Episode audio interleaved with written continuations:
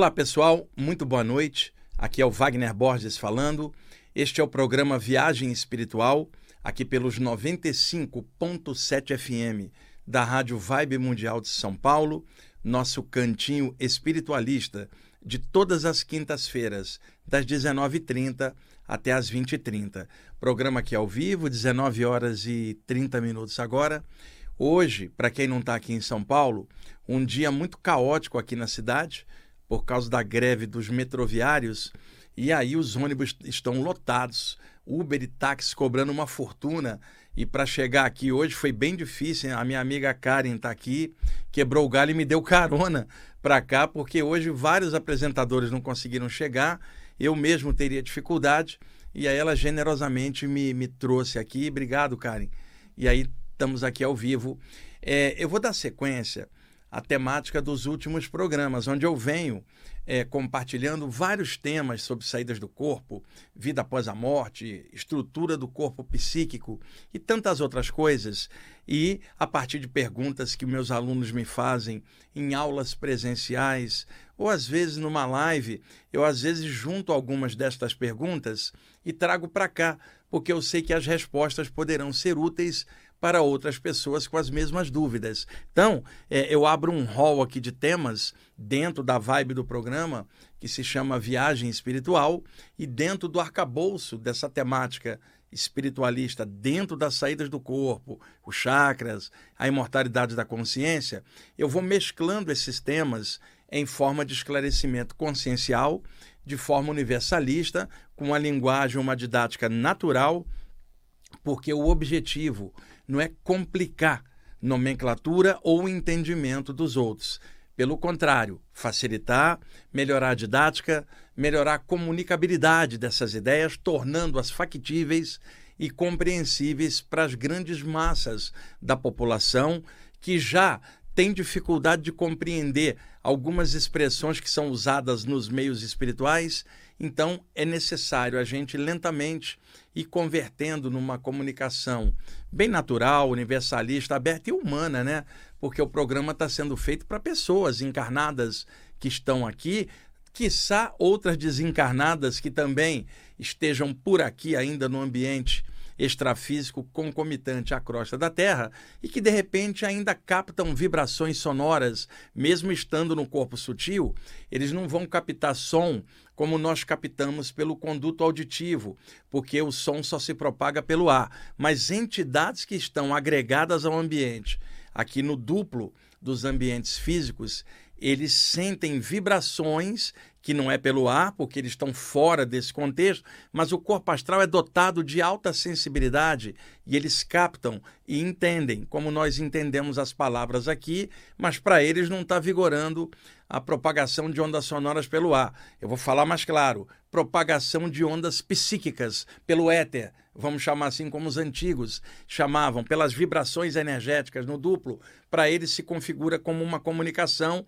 como se alguém estivesse falando dentro da mente dele. Então, tem entidades tão densas que, se chega um mentor espiritual, um, um, um guia sutil, ele projeta um conteúdo e aquela entidade tem o corpo astral tão encalacrado de energia pesada, revestida de formas mentais viscosas. Algumas entidades parecem que têm placas tipo de, de tartaruga ou de, de jacaré. Sabe aquela coisa mais, você fala, impermeável por causa das formas mentais deles mesmos cristalizadas no próprio corpo espiritual. E aí um mentor chega e projeta energia, a energia dele é tão sutil que atravessa o corpo astral desses caras. Então, por isso, as entidades que estão mais presas ainda por condicionamento ou energias no duplo do plano físico, o chamado duplo etérico, né? o campo vital aqui das coisas do plano físico, por isso a utilização de médiums para servir de intermediários de elos entre os mentores e essas entidades infelizes.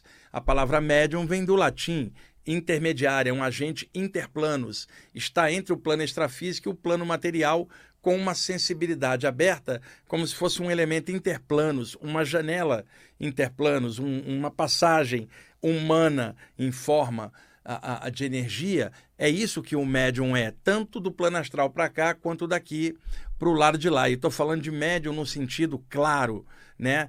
consciente, sabe o que, que veio fazer, forma um elo com os mentores para ajudar a humanidade de alguma forma e presenças extrafísicas que estão apegadas influenciando negativamente a própria humanidade. Então, quando um médium trabalha ou um curador de qualquer área e, e, e, tira espíritos presos da atmosfera da Terra, liberando-os para outro plano, ele está aliviando a pressão psíquica sobre a mente dos homens. Ele está prestando assistência social, não é só espiritual, porque aquela entidade que foi tirada através da ação de um médium, ou de um curador passando energia com as mãos, ou de um yogi vibrando energia pelos chakras, ou de um projetor extrafísico que sai do corpo e dá passe e tira esses caras daqui todas essas pessoas estão trabalhando pelo bem do mundo, mesmo no nível extrafísico, porque aquelas entidades que foram retiradas e levadas para a luz, elas estariam obsidiando os filhos das pessoas, seus maridos, suas mulheres e seus parentes, levando a suicídio, a obsessões ocultas que a humanidade não reconhece, a ciência material dos homens nega qualquer coisa disso, as religiões convencionais não esclarecem isso de forma clara, e aí a sensibilidade aberta, você vê claramente que a presença de entidades presas aumenta a pressão psíquica sobre o mundo e a mente dos homens, levando a mais criminalidade, levando a mais violência, perturbações psíquicas, as mais variadas, que a psicologia não vai dar conta, nem, nem a psiquiatria, porque são questões psíquicas influenciando a mente humana, além dos problemas psicológicos, psiquiátricos, mentais, naturais do próprio ser humano, que sozinho já é zoado. Imagina com presenças extrafísicas também zoadas acopladas em sua aura, zoando tudo, até por redundância, né, pleonasmo? Uma zoação geral. É isso que é a humanidade, um caos, onde a gente, com a parte espiritual, tenta se equilibrar no meio da loucura das coisas e sem virar anjo, sem virar missionário, simplesmente melhorando como pessoa. Espírito encarnado, estou aqui encaixado, vou melhorar. Vou, vou dar um jeitinho de ser feliz dentro de mim mesmo, mesmo apesar das coisas densas em torno e também às vezes em mim, Estou trabalhando em cima. O lance é vencer a si mesmo. E alguém que caminha assim e, e compreende mecanismos espirituais, tanto durante o dia cresce, quanto durante os estados alterados cresce, e durante as saídas do corpo, durante o sono, está crescendo. Então, a propagação de energia ela pega o corpo astral desses espíritos como propagação psíquica e alguns deles estão tão densos que a energia dos mentores os atravessam e aí o que, que os mentores fazem? Usando a energia dos médiums como elo, eles puxam essas entidades para dentro de atmosferas espirituais, as egrégoras que, que existem em vários grupos, né, sempre baseado na, luz, em, em alguma coisa luminosa, aquela atmosfera daquele grupo, seja lá o que for, reunido em nome do bem, da luz maior, seja lá o nome daquilo, porque o que menos importa é doutrina, o, o que importa é caráter, a reunião de pessoas com caráter bom cria um campo luminoso bom, uma egrégora, uma atmosfera que os mentores usam propagando para hospitais, lugares de carência, pessoas que morrem não ficam legais.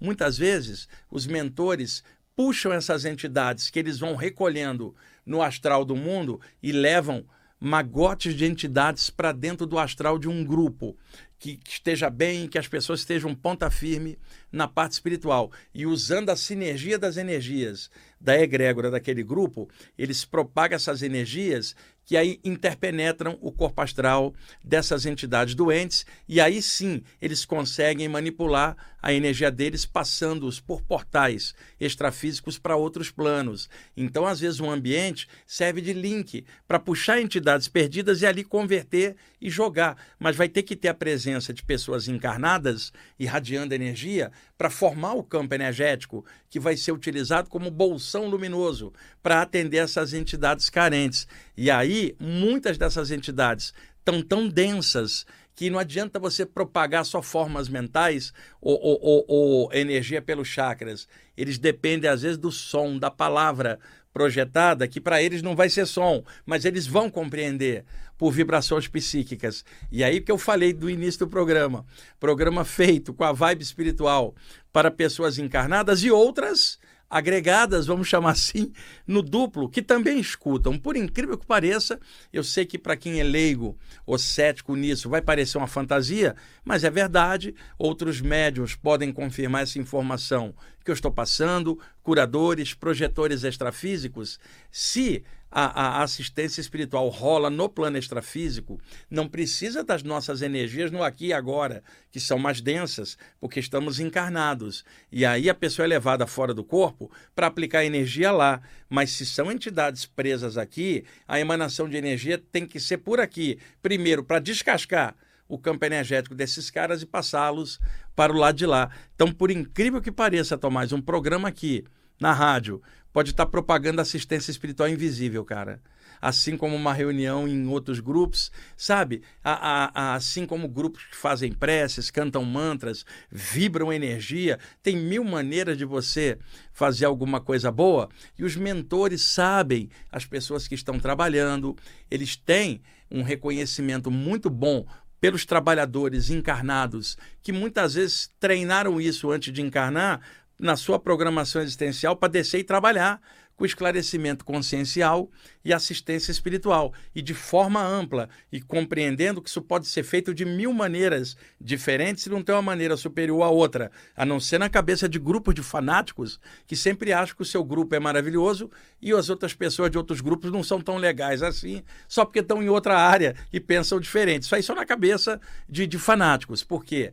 Quanto mais você abre a mente, você começa a descobrir semelhanças e ressonâncias com outros grupos de pessoas no mundo que também estão fazendo a mesma coisa. Um pela prece, o outro pelo mantra, o outro pela irradiação de energia. Todos estão trabalhando. E na visão dos mentores sobre nós, é tudo pedacinho de luz acendendo e trabalhando.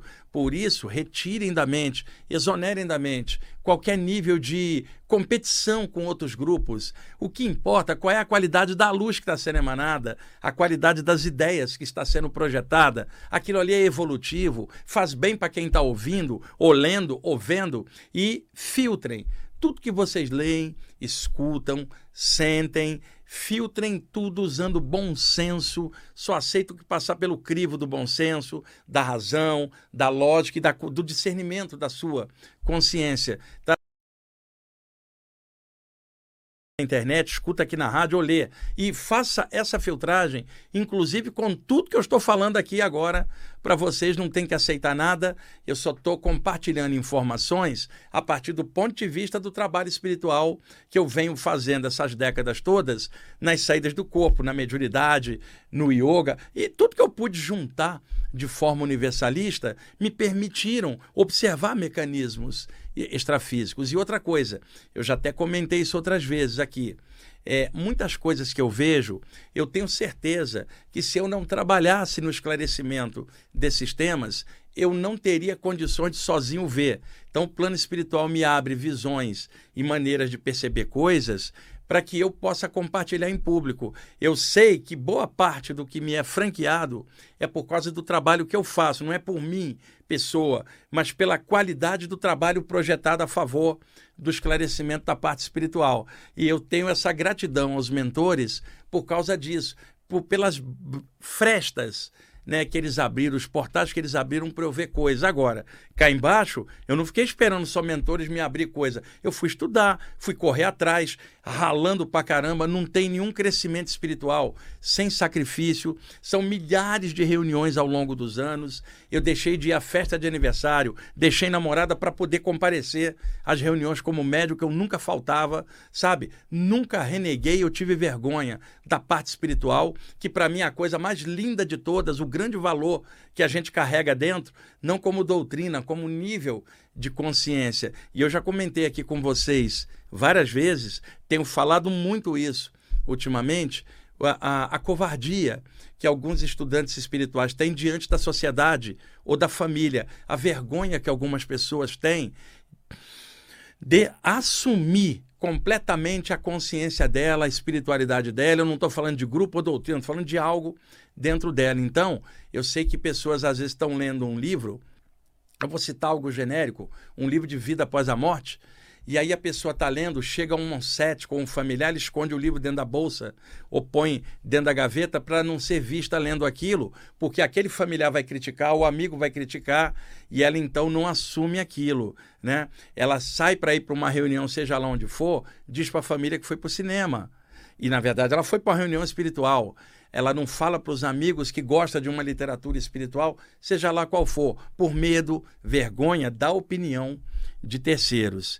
E é claro que eu compreendo a dificuldade de muitos nisso, mas nós estamos em 2023, nós não estamos na Idade Média, não tem fogueira da Inquisição para acabar com você, se você gostar de algo espiritual, mas tem a fogueira psicológica do que o outro está achando sobre você. E se você não tiver força para enfrentar isso, você vai se submeter à ignorância do entorno, que não é culpa sua. É você que está estudando, não são eles. E se eles não entendem, o problema é deles, porque você está tranquilo e não está incomodando eles com o que você está estudando. Você não está doutrinando ninguém, você só está lendo algo.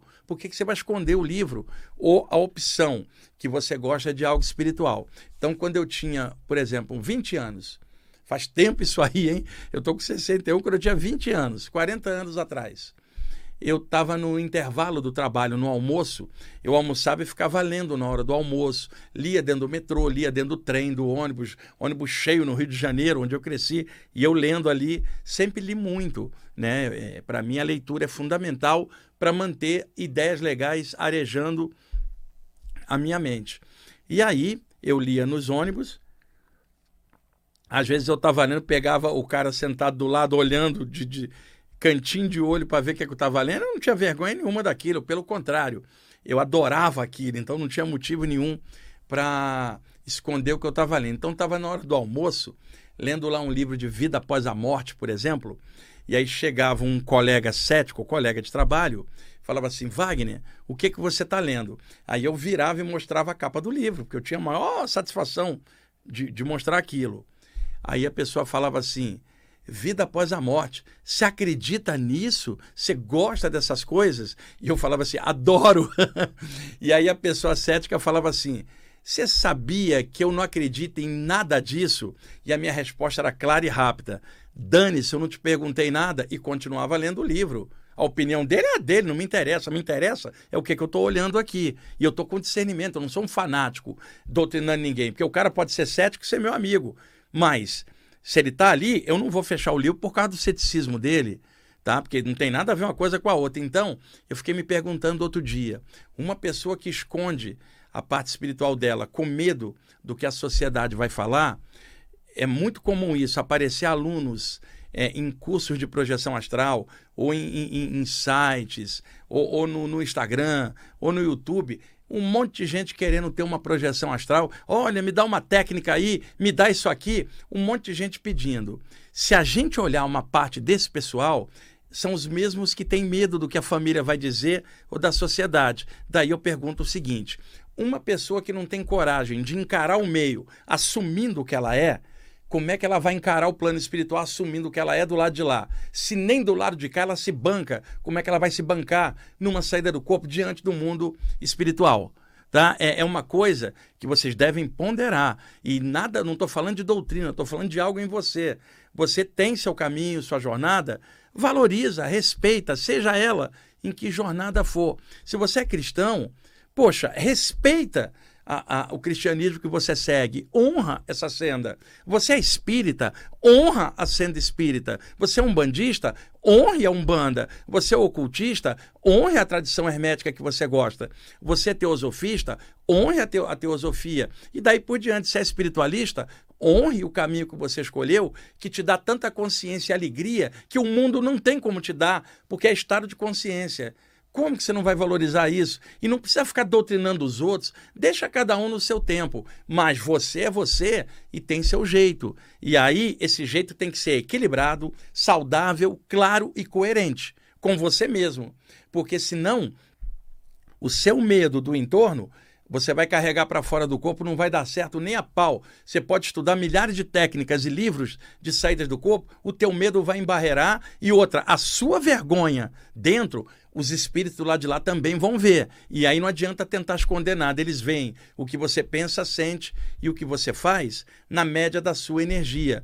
Por isso é muito importante estar bem claro em relação a esses temas. E como eu estava falando, muita gente pode não acreditar nisso que eu estava comentando aqui sobre assistência para esses espíritos carentes. Mas vocês que são médiums sabem, vocês que são curadores espirituais sabem, vocês que trabalham com saídas do corpo sabem. Isso não é dúvida para nenhum de vocês, porque você está vivendo isso, você está estudando, você sabe, sabe que a ciência dos homens não vai poder comprovar isso no atual momento, sabe que um monte de gente vai duvidar. E daí, se você está tranquilo, coerente, não está tentando doutrinar ninguém, não está sendo chato com ninguém. Você tem amigo de tudo quanto é área. Agora, você é claro e coerente no que você acha.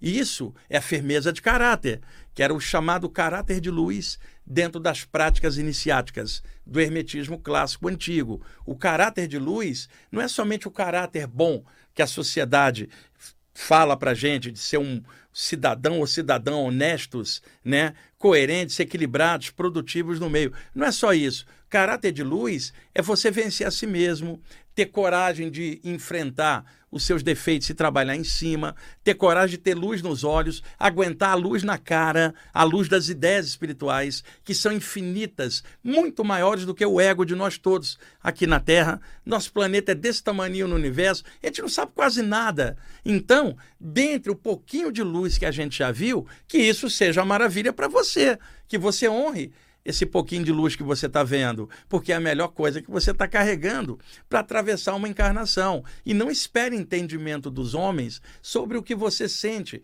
dentro do seu coração, que é você que sabe, na linha que você quiser. Seja feliz dentro daquela linha, honre aquela linha e não fique comparando com a linha dos outros, achando melhor ou pior, que isso é uma besteira. Porque se você estiver honrando direitinho a tradição que você gosta, ou nenhuma tradição, mas tiver honra no seu caráter, você está dentro do que você veio fazer. E a tua energia vai refletir todo o amor que você tem por aquilo. Quando você falar daquilo, seus olhos vão brilhar, você vai dar ênfase naquilo, porque a energia daquilo move a você. Você está encantado com isso, não no sentido de um encantamento distorcido, encantamento da luz. O mesmo encantamento que você vê vendo um pôr do sol ou um momento da aurora, sabe? Um encantamento de ver uma flor abrindo, por exemplo, um céu azul ou, ou o céu noturno coalhado de estrelinhas, sabe? A mesma coisa, o prazer que você tem, fala, que céu lindo, que pôr de sol maravilhoso, que espiritualidade fantástica. Tudo isso como valor para atravessar mais uma encarnação. Então, eu comecei falando sobre a propagação do som, a propagação psíquica para entidades que estão no astral aqui presa no duplo da Terra e como é que às vezes atividades materiais dentro da vibe espiritual podem irradiar para assistência. Então, por exemplo, eu estou aqui dentro de um estúdio, tá? Aqui passam vários apresentadores todo dia, cada um com seu tema. E cada um vai projetando o seu tema aqui e vocês, enquanto ouvintes, vão escutando. E cada um de vocês deve ter discernimento para citar tudo que escuta. Não tem ninguém perfeito aqui na rádio, nem em lugar nenhum, e muito menos eu.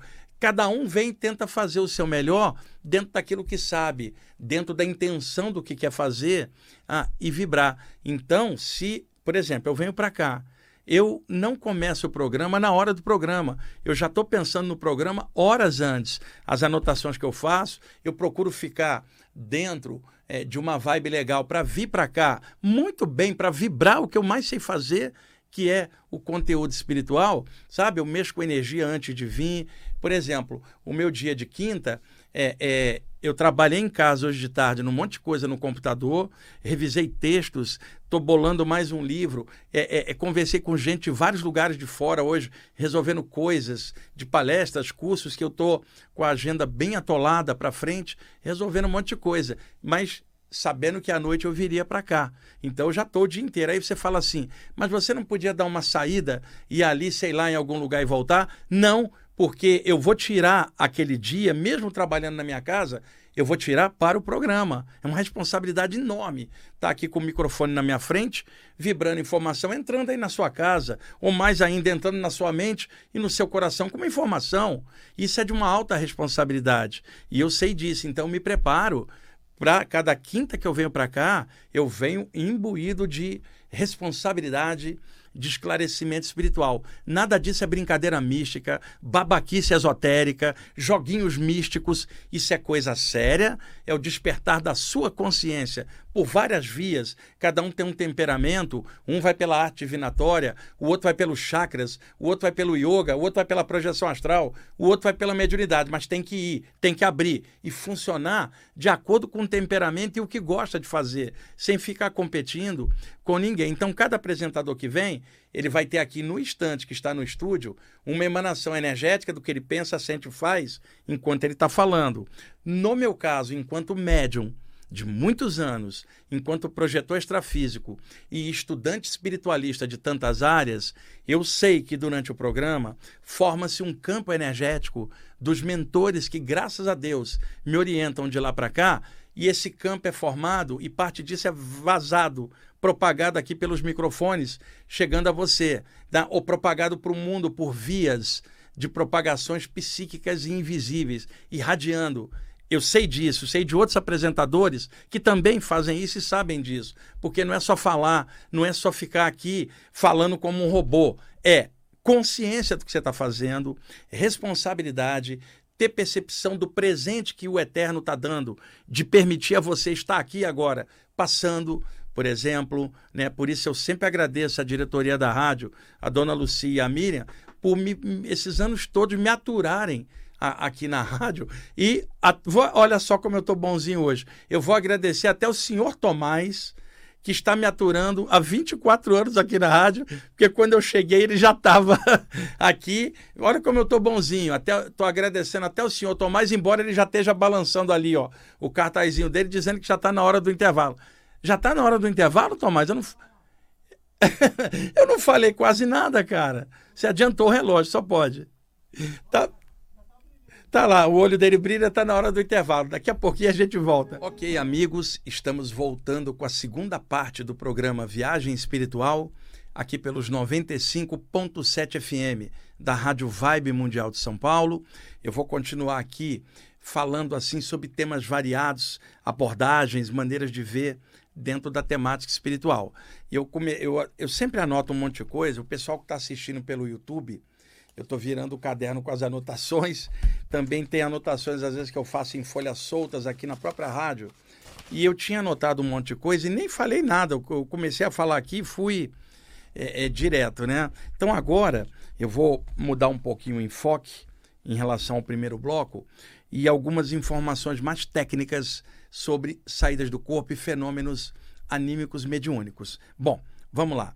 Existe um mito da formação do corpo de luz. Esse mito, a parte mais antiga que eu pude encontrar dele, foi na parte taoísta da velha China, onde nas práticas de meditação taoísta se falava da formação de um campo de luz. A pessoa sentada nos estágios da meditação projetava um corpo de luz pelo alto da cabeça. Não era que ela tinha projetado o corpo astral, ela imaginava um corpo luminoso duplicado como se fosse um corpo humano luminoso, criado na sua mente e ejetado para fora como uma duplicata da forma humana pairando em cima.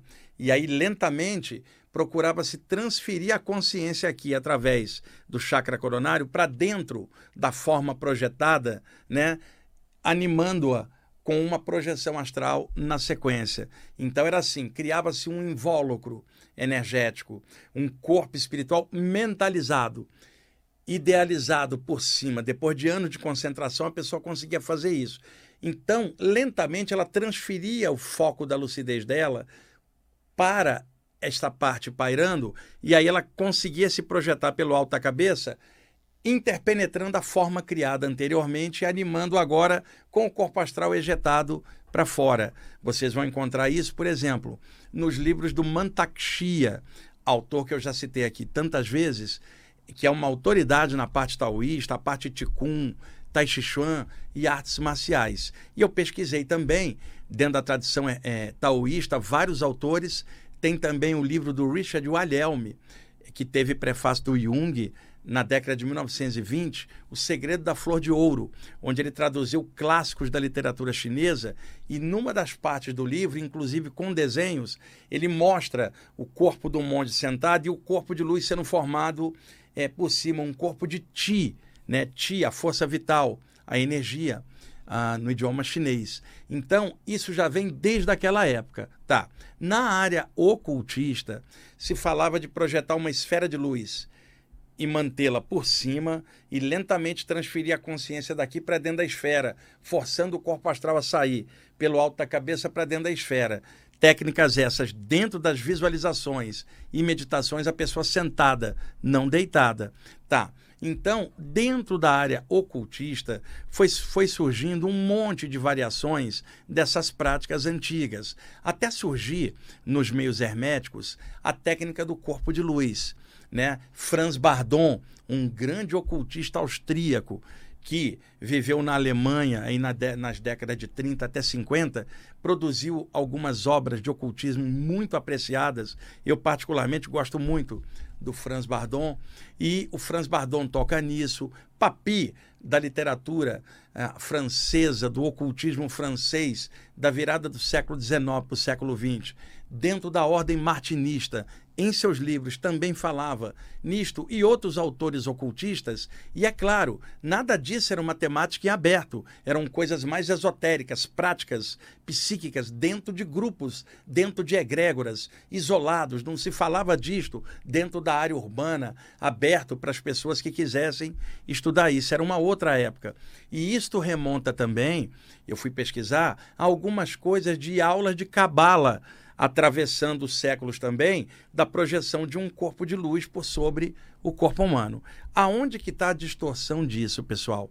Quando foram surgindo os livros de projeção astral, e isso já no século XX, porque até o século XIX não havia uma obra sequer dedicada ao estudo da projeção diretamente relatando tudo que se falava no imaginário popular, se dizia assim: sai do corpo porque é médium, sai do corpo porque é yogi, sai do corpo porque mora numa caverna do Himalaia, sai do corpo porque está dentro da pirâmide. Era isso que se falava. Ninguém imaginava que uma pessoa não iniciada em nenhuma tradição hermética, não médio em nenhuma tradição espiritual, pudesse ter uma saída. E isto criava uma crença limitante, porque pessoas que não eram iniciadas em lugar nenhum e também não eram médios, também tinham saídas do corpo, mas não tinha coragem de falar nem de escrever, porque seria considerado fora é, da caixinha diante de tudo que falava. Então havia um misticismo exagerado envolvendo as saídas do corpo, um engessamento doutrinário, cada área doutrinando seus prosélitos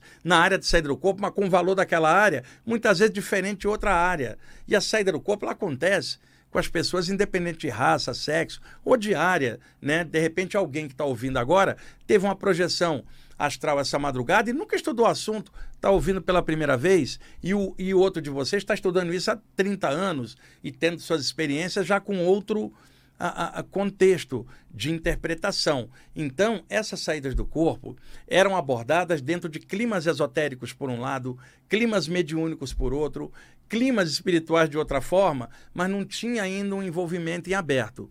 A primeira obra de projeção astral, publicada em aberto, só foi sair em 1908, na Inglaterra, em London, a capital da Inglaterra, Londres. O autor era o Vincent Newton Turvey, que lançou um livro chamado The Beginning of Searship, que é um inglês arcaico da época vitoriana, que seria algo assim o início da visão, o início da pureza, o início da visão espiritual, alguma coisa assim. No livro, ele tem relatos de saídas do corpo e de clarividência e até coisas de corpo mental.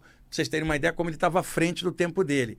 A primeira obra de relato de projeção na área urbana em aberto. A gente também tem, teve, lá no século XVIII, na Suécia, o grande Emanuel Swedenborg, que também tinha suas narrativas de saídas do corpo, mas misturadas dentro da cosmologia religiosa que ele criou, um movimento cristão lá da Suécia, chamado Nova Religião Cristã, criado pelo Swedenborg. Tinha relato de saída, mas misturados dentro do contexto religioso. Não era relato de prima ali, livre de qualquer engessamento religioso a partir de 1908, com o livro do Vincent Newton Turvey, em The, eh, The Beginning of Seaship, que nunca saiu em português e muito menos é citado por várias das pessoas que falam de projeção astral em vários contextos aqui no Brasil e que nunca leram esse livro, nem sabe do que está se falando. E eu trabalho com isso, eu procurei sempre me embasar para ter pé no chão e ter dados históricos, contexto, para poder preencher a informação com consciência.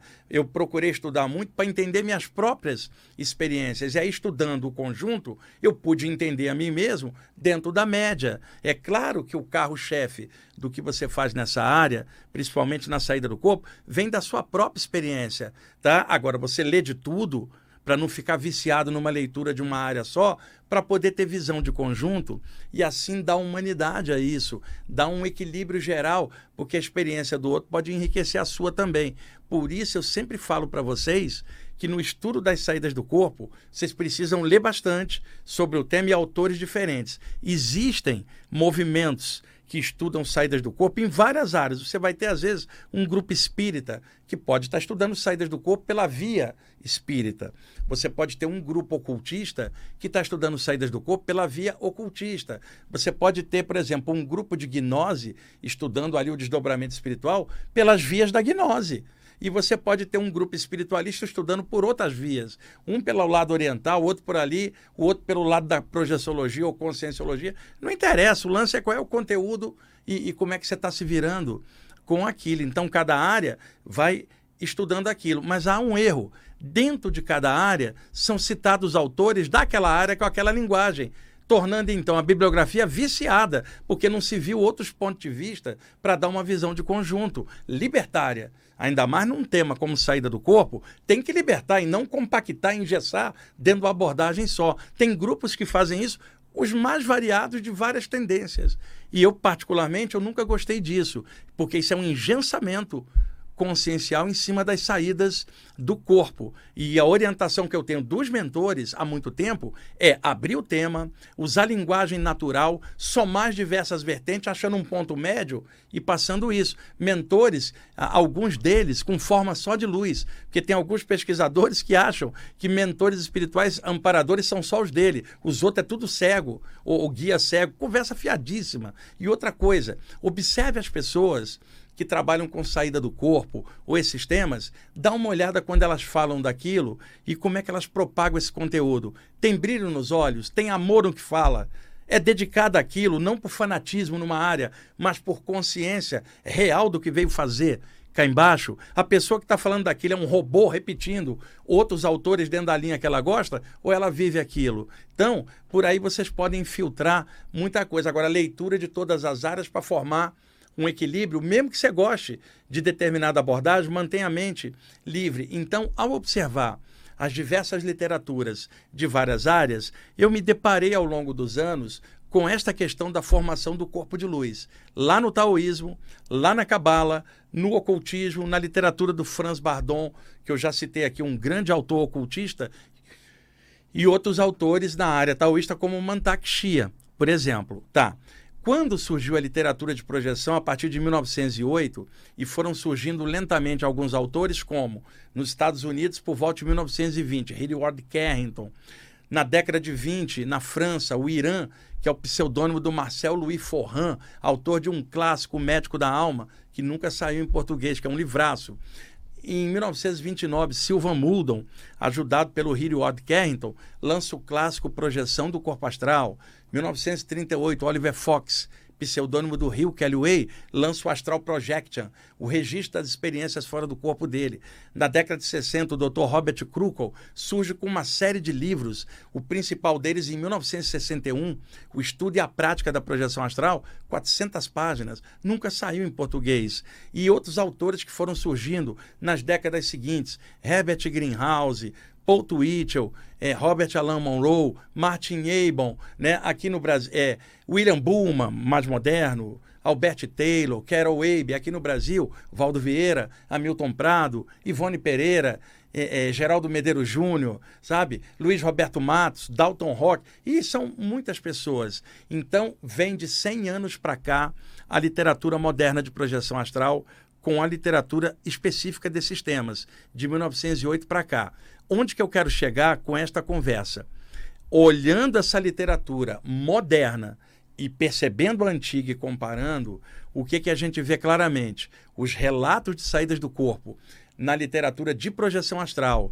Muitos deles dissolvem mitos da estrutura antiga que falava isto ou aquilo, mas que numa literatura em aberto desaparece aquele mito antigo. Então, por exemplo, só sai do corpo quem é médium. Não é verdade a saída do corpo é anímica, podendo ter presença de mentores, porque se não só médiums sairiam do corpo, os outros jamais sairiam. E como a morte também é uma saída do corpo, só morreriam os médiums, porque os outros também não sairiam porque não eram médiums. Então, esse argumento liquida a fatura. Outra, só sai do corpo quem é iniciado numa fraternidade esotérica. Não é verdade. Tinha um gato que saía do corpo. Animais são vistos durante o sono fora, não são médiums, não são iniciados e não leram nada, não fizeram técnica nenhuma. Simplesmente a natureza do que está encarnado se soltar quando o metabolismo cardiorrespiratório relaxa, o corpo astral se solta automaticamente. Agora, se vai ter lucidez disso ou não, é outra história que varia de acordo com cada um. Então, o que, que eu detectei? Tá?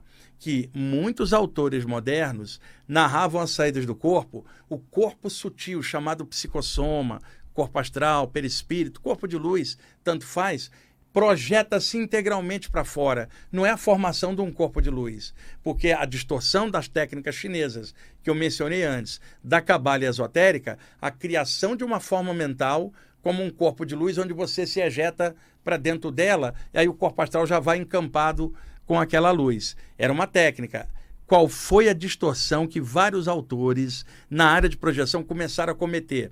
Lendo essas partes antigas, alguns autores se confundiram e passaram a dizer que a gente precisaria criar um corpo astral, um corpo de luz, para que a gente pudesse sobreviver à morte e pudesse sair do corpo. Que conversa fiada é essa, pessoal? Veja, se uma pessoa precisasse criar o corpo espiritual dela, todo materialista estava lascado, porque não cria, porque não acredita em nada, morre e desaparece. E a gente está cheio de identidade cética por aí.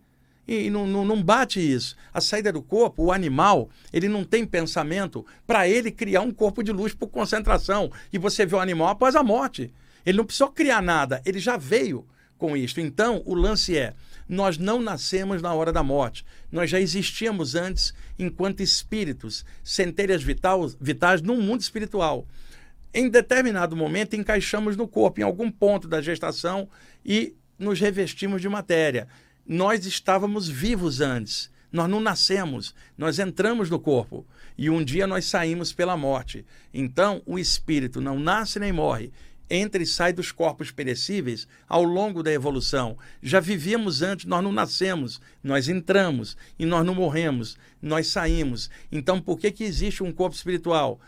Na hora da morte ou na hora da projeção? Já existia ele antes da, da encarnação, como estrutura psíquica do ser para se manifestar. A mente que não tem forma, o corpo mental, chamado em sânscrito manas, a mente, é um veículo de manifestação que não tem sequer forma, é uma luz com pensamento, tá?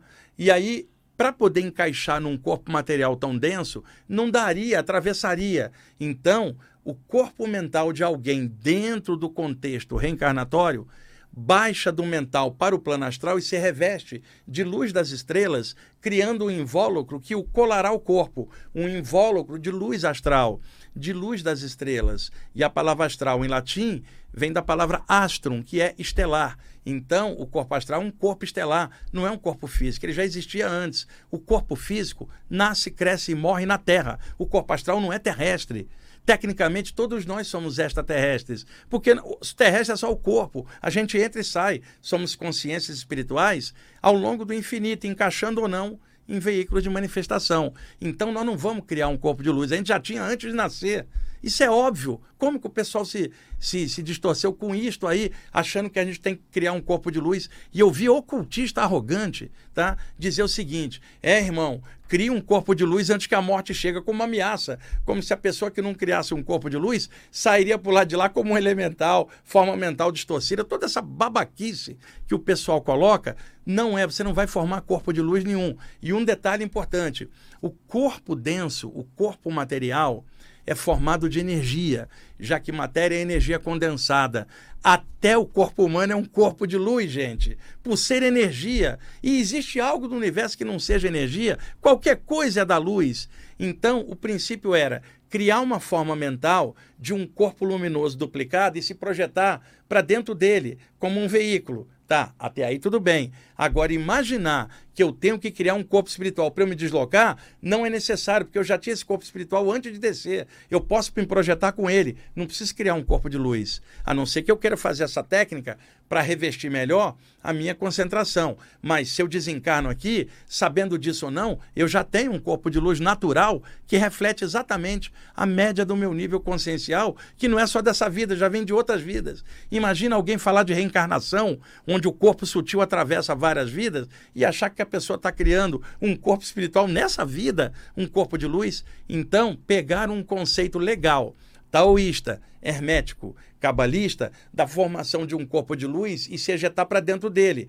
E distorceram, achando que era para criar um corpo de luz, senão a pessoa não viveria do lado de lá, quer dizer, morreria sem ser iniciada, sem ser média, ela estava lascada. E aí o meu gato saía do corpo, não tinha formado corpo de luz nenhum e estava ele brilhante ali fora. Não tinha lido nada, não era iniciado. A natureza ela desmonta a fantasia dos homens. E eu estou falando isso para vocês como um dos autores dentro da área de projeção astral, esses anos todos. Publiquei livros, estou trabalhando com isso aqui há anos, em vários contextos. Eu não preciso criar nenhum corpo de luz. Eu já tinha um, encaixei e desencaixo durante o sono temporariamente e um dia definitivamente. Então, esse conceito de formar um corpo de luz é uma técnica antiga, mas foi distorcida por estudantes modernos, achando que teria que formar um corpo de luz para sair. Não, você pode sair por baixo, pelo lado, o metabolismo cardiorrespiratório desce, as ondas cerebrais descem, os laços energéticos que prendem o corpo sutil ao corpo humano se afrouxam temporariamente e o corpo sutil é ejetado temporariamente. Não tem que criar corpo de luz nenhum, você já tem um que vai de dentro para fora e que vai encaixar de volta que é você mesmo revestido de luz astral. Daí a expressão do grande Paracelso, no século XVI, a expressão luz astral, significando luz estelar, onde se gera e se for, formata um veículo de manifestação que envolve a mente para ela encaixar um corpo astral oriundo de um plano astral. Posteriormente, nas projeções desse corpo astral, na luz astral, a expressão projeção astral, significando que o que está dentro se projeta de dentro para fora num campo astral. E você chama então de projeção astral ou projeção do corpo astral. Modernamente, projeção da consciência, experiência fora do corpo, desprendimento espiritual e tantos outros nomes que surgiram na literatura de projeção astral, dependendo da época e da cultura vigente. Então, a, expressão luz astral vem do século XVI, da Suíça. Né? O Paracelso era suíça, um grande alquimista, grande ocultista, um cara que eu tenho uma admiração enorme por ele. Sei que vários de vocês que também estudam temática espiritual profunda sabem quem era o Paracelso. E ele é o pai da criança, por propagar a expressão astral né, que hoje é usada também na astrologia, em tantos contextos. Mas o termo astral, naquela ocasião, dentro de estudos de saída do corpo, daí a formatação do nome projeção astral ou viagem astral por corruptela popular, que vigorou durante anos na literatura esotérica ocidental, sendo que no Oriente surgiram outros nomes, porque lá na Índia, na China e no Tibete, ninguém usava a palavra astral, que é latina. Então, aqui, por exemplo, em grego, se quer falar energia, vem do grego energy, atividade, movimento. Mas lá na China é ti, na Índia é prana, na Europa fluido vital. Os nomes eles variam de acordo com a cultura vigente. E outra coisa, não fique imaginando que o nome ou nomenclatura que é usada no, no seu grupo vai ser verdade absoluta em qualquer contexto. Não. Aquilo é o seu grupo. Não significa que o resto do planeta vai usar essa linguagem, porque cada área tem uma linguagem. Se você tiver visão de conjunto, você consegue entender tudo no meio, porque você tem uma, uma certeza, uma firmeza e uma mente aberta para poder fazer paralelos e correlações e analogias. Aí você enriquece tanto a parte técnica, a parte mística, não interessa, você simplesmente é o conjunto daquilo ali. Um grupo mais técnico vai te chamar de místico, porque eles não entendem nada além daquilo. Um grupo místico vai olhar o técnico e falar: aquele pessoal é só intelectual, não sabe nada. Isso também não é verdade. O lance todo é o de conjunto, de somatório. Você consegue, nessa visão maior, entender como é que funciona uma experiência fora do corpo. Vou repetir: eu não preciso criar um corpo de luz para eu existir além do corpo. Eu já tinha esse corpo de luz antes de descer, que é o corpo espiritual que todos os espíritos falam. Aí, corpo astral, psicossoma, perispírito, não interessa é, o nome. Na área espírita, para vocês entenderem melhor, o Allan Kardec chamava de perispírito, aquilo que o Paulo de Tarso em Coríntios 1, capítulo Coríntios 1, capítulo 15, versículo 44, na primeira carta aos Coríntios, o Paulo de Tarso fala do corpo espiritual. Vocês podem pegar lá e conferir. Coríntios 1, capítulo 15, versículo 44. A expressão corpo espiritual é criação paulina, não é um espírita que criou, nem um ocultista. É uma expressão cristã, paulina, corpo espiritual. Coríntios 1, capítulo 44, né, versículo. Não, desculpa. Coríntios 1, capítulo 15, versículo 44. E uma projeção do Paulo de Tarso está em Coríntios 2, capítulo 12, versículo 2 a 4. Para ser mais exato, vocês podem pegar lá e conferir. Depois, no século XVI, Paracelso chamou de corpo astral, pelos motivos que eu já expliquei. No século XIX, a partir de 1857, com o Livro dos Espíritos de Allan Kardec, ele também falava desse campo sutil, mas ele não podia usar o nome corpo espiritual, que era bíblico, nem o nome corpo astral, que era do Paracelso, já era mais usado na parte hermética. Ele então criou o neologismo perispírito.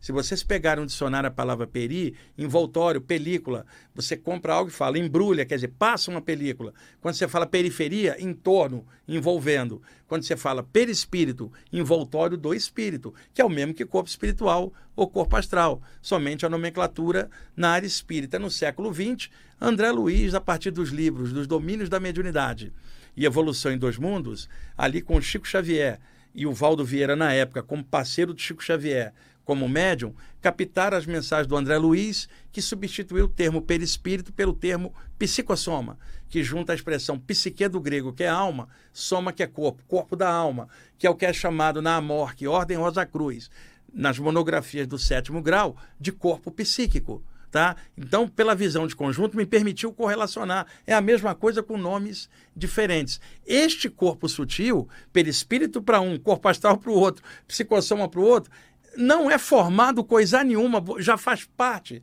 da sua estrutura psíquica. Você entra e sai com este campo energético, que um dia será descartado quando você passar para o plano mental, aí você vai descartar o corpo astral como uma roupa velha, rompendo o chamado cordão de ouro e seguindo no infinito além do tempo e do espaço, para expansões da consciência, viajando na consciência cósmica de maneiras admiráveis e no momento incompreensíveis para a gente. Você não vai formar nada, você já tem um, e isso a literatura de projeção astral mostra fatamente, desmontando o mito e distorção que alguns antigos tinham cometido. Tomás, está na hora já? Caramba, ele hoje, gente, eu acho que ele cortou o tempo pela metade. Porque eu não, não expliquei quase nada, cara. Tá cheio de coisa aqui que eu não expliquei. Olha, então, é, é, o, o Tomás foi ameaçado aqui por um ouvinte que disse que vai esperar ele lá na rua porque o ouvinte diz que ele não pode ficar adiantando o relógio aqui que o ouvinte vai vir pegar ele aqui. Bom, gente, é, muita coisa aqui, vai, vai. Ainda bem que a gente tem toda a quinta, né? Aí vai falando e, por último, não esquece, filtra tudo. Discernimento na lata, filtra o que você vê, o que você lê, o que escuta. E tudo que eu estou falando aqui, filtra também. Só aceita o que passar pela razão e bom senso, tá bom? Um abraço para todos. Até mais.